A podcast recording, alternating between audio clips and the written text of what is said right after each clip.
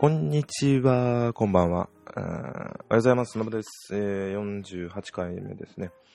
えっ、ー、と、東京は桜が咲いて、えー、満開になったみたいですね。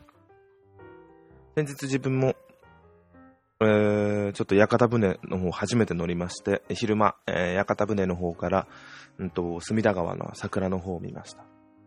また、あの、実際に隅田川の方のあの、浅草の隅田川ですね。の方行っても桜は見れるんですが、船から見るというのもまたいいですね。なかなかない機会なので非常に大変いい機会、えーと、軽減させていただきました。花見自体もまた行ってきまして、またそれも同じ浅草だったんですけど、そっちもそっちでまたそこから見る花見というのもまた格別でしたね。結構もう今は、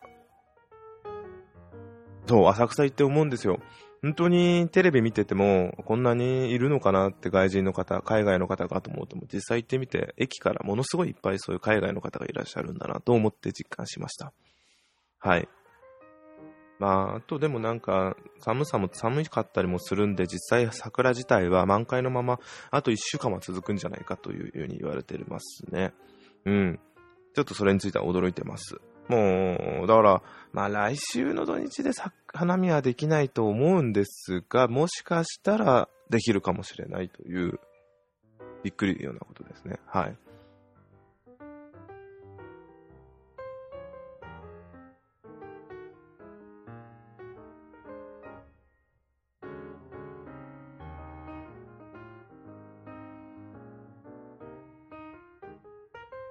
さ、でですね。失礼しました。えー、今週、あと、ちょうど先週の、えっと、あれは何時だ ?22 日か。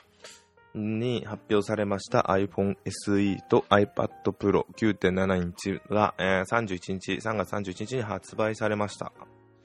で、まあ、ちらほらとインターネットのサイトの方を見てますと、購入したに対してのレビューなどなどがあって、実際に9.7インチ iPad Pro ですと9.7インチと12インチの、えー、と比較だったり、まあ今までの iPad シリーズとの比較、あとは iPhone SE だったら iPhone 5S と何が違うのかとか、見た目は一緒だけど実際どこまでどう違うのかとか、あとは、えっと、実際分解してみて中身はどうなっているのかとか、あとはちょっとふざけたところで言いますと、ふざけてるところで言ったらなんですけど、耐久テストですね。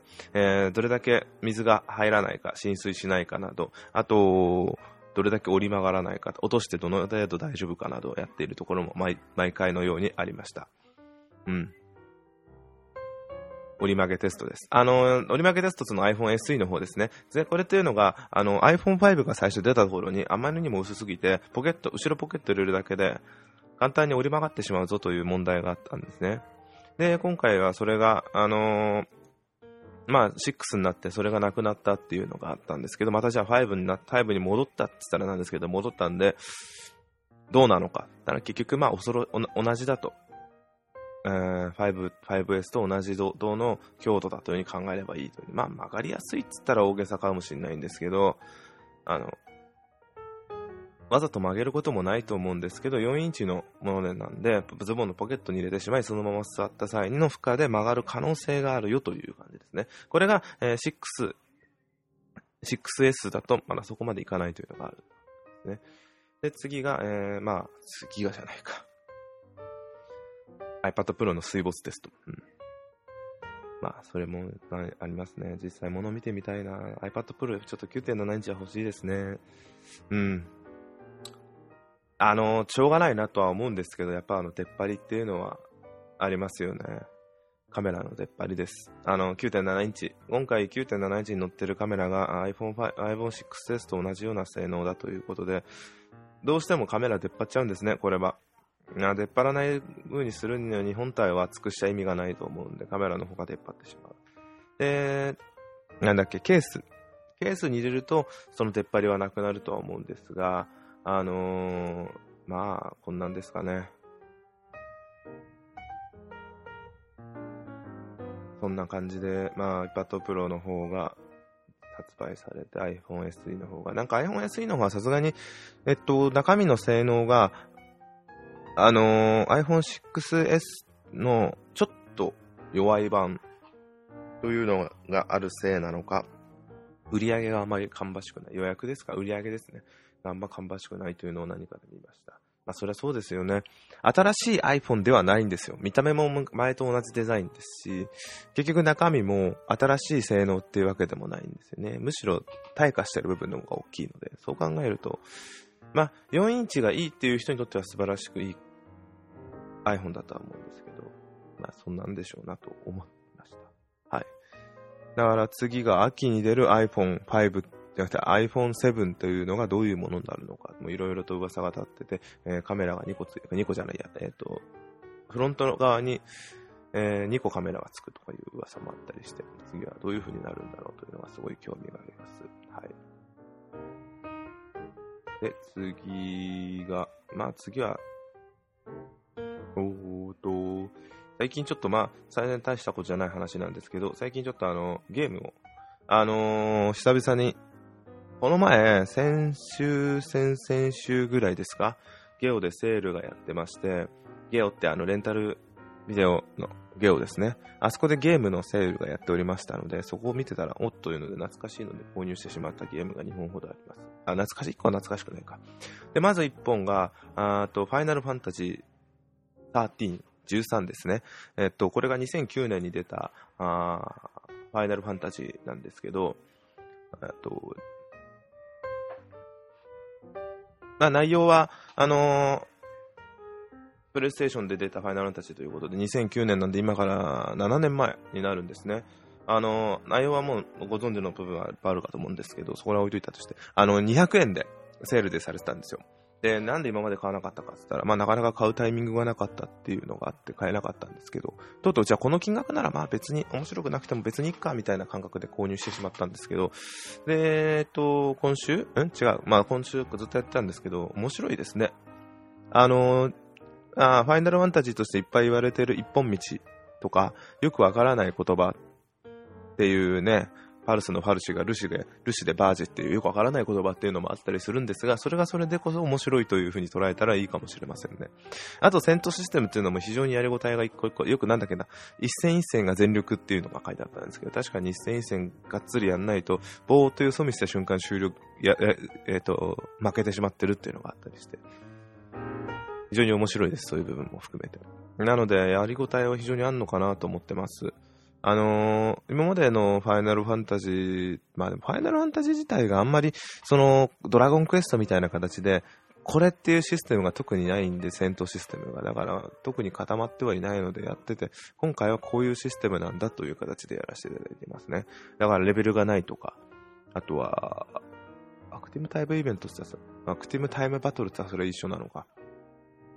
戦闘が終わったら体力が回復しているとか、うん、その辺はもう、ちょっと今までと違う部分なのかもしれませんよね。まあ、あと街もないとかですよね。一本道でずっと行くので。非常に面白いと思ってやらせていただいてます。はい。まあちょっと物語がまだ5章、全部で何章か忘れちゃったんですけど、まだ5章目なので、あの、全然全部を見たわけじゃないので、えーと、感想としてはまだまだかもしれませんが、えーと、非常に面白かったです。面白いです。はい。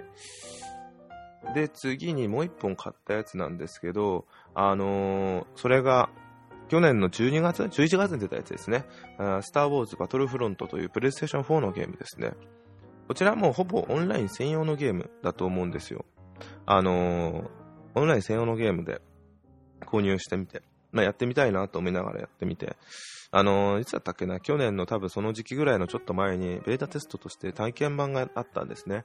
で、それやった時に非常に画面が綺麗だと思って、ああ、いいな、これは、と思って、思ったんですけど、まあ、なかなか買う機会も、えー、そもそもオンラインが苦手だなと思ったんで、えー、っと、拒否してた部分もあったんですけど、あのー、1500円、中古なんですけど、1500円というのが非常に安いなと思ったんで、えー、今回購入してみました。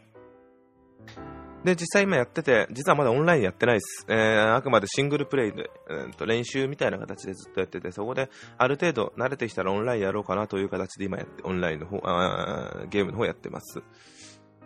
ルールは非常に単純でね、あのー、面白いです、やってて。ギャーギャーギャーギャー自分で一人で言いながら、ビクビクしながら銃を持ってというのが、やるのも人、何気に面白かったりします。はい。ただやっぱこれはオンラインが、オンラインをやってからこその本領なんだろうなと思って、こちらもまたオンラインやってからいろいろとお話ししようと思ってます。何ですかね。あとは、えっと、先月31日、3月31日ですね、えっと、ファイナルファンタジー15、13じゃなくて15の、おと、発表会がありましたよね。発表会って言い方でいいんですかね。あの、というのが、あと、えー、発表会はもうすでに発表はされているので、それの発売日ですね。発売日の発表ですかね。えー、最新情報のイベントがありました。アンカバードファイナルファンタジー。すいません、間違えてたら。えー、これが、あやりました。で、発表、はえー、発発売日は、えっと、実はそのその日の朝かな、正式に発表される前に何かのどっかのサイトで間違えて漏らしちゃったみたいで、発売日自体はバレてしまったんですが、えー、発売日は9月30日というので、正式に決まったみたいですね。で、まあ、それなんか大体この辺りだろうって予想さ予想されてたので、あの、そんなすごい驚くってことはなかったんですけど、だ年内に出るんでよかったなっていうのは非常にあります。で、そう一個で、もう一個驚いたのが2個ほどあって、映画とアニメというのですね。まさかのと。うん。アニメ化と映画というのが驚きました。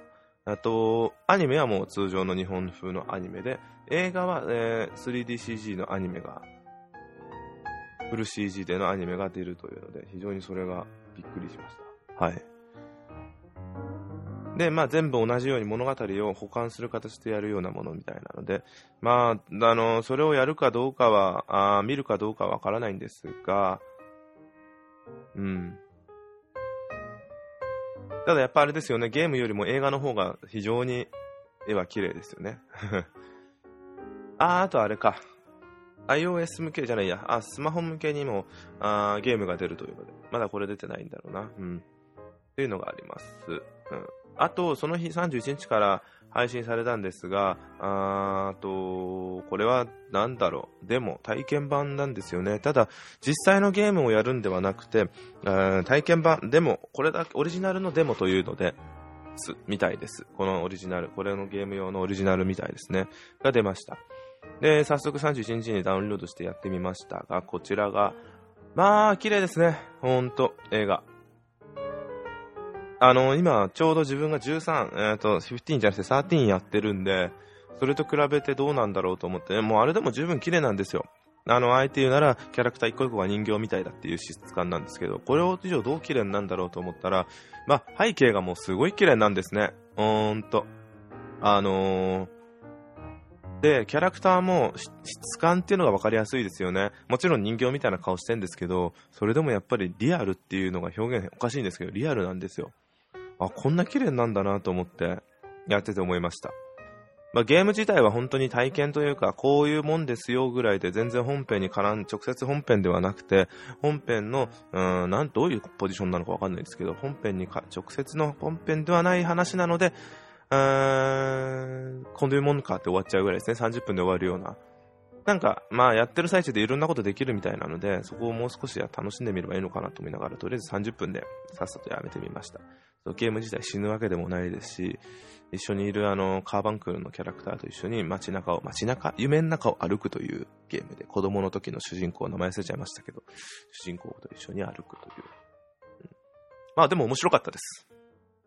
だからまあ、あのー、やってみてもいいのかなと思いました、これは。体験版だけで。で、本編もまたね、あのー、9月に出るんで、これも、久々にそのな、あれなんですよ。ファイナルたち13をやって思ったのは、もう面白いですね、RPG がっていうのを思ったんですよ。うん。だから、あ、これはいいな、RPG。これからもちょっとやってみようとなぜか思いました。あのー、今回の、ファイナルファンタジー、あ、そうそうそうそう、ファイナルファンタジー13じゃなくて15じゃなくて、え？15か。15は、あのー、もうまたアクションがもうなんつうんだろう。キングダムハーツみたいな感じですか？うん。キングダムハーツみたいな感じで、あのー、今回は、やるみたいなんですよね。えー、っと、やるというのが、戦闘の仕方が、アクション RPG っていう表現がいいんですかね。っていう形でやるみたいなんで、そこら辺がもう今までのは、あ、でもあれか、なんだっけ。12? ファイナルファイナルファンタジー12も確かそんなんでしたっけね。アクション RPG っぽかったですよね、あれも。全然あれややんなかったんですけど。まあでも、ほんと、そんな形でいきそうなのが、どんな風になるんだろうと。実際それでボスが、ボス戦でちょっとやってみたんですけど、あの、デモであった、体験版であったボス、最後に出てくるボスみたいなやつが、その実際そういう戦い方でいろいろとやってみたんですから、まあ、面白いですよ。面白かったです。なんでそこが非常に気に入りました。はい。そんなんですかね。うん。以上です。ありがとうございました。急に終わらせていただきます。えっと、次は何だろうな。まあいいや。はい、ありがとうございました。ドゥンドゥン、ドゥドゥン、失礼します。どうもー。